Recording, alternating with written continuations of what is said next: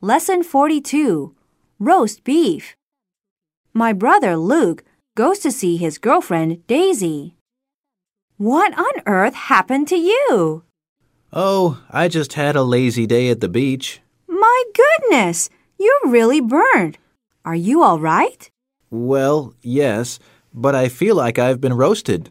In that case, let's eat in rather than go out for dinner. Up to you. What would you like to eat? Uh, How about your favorite, roast beef? uh, not today, please. Okay, I understand.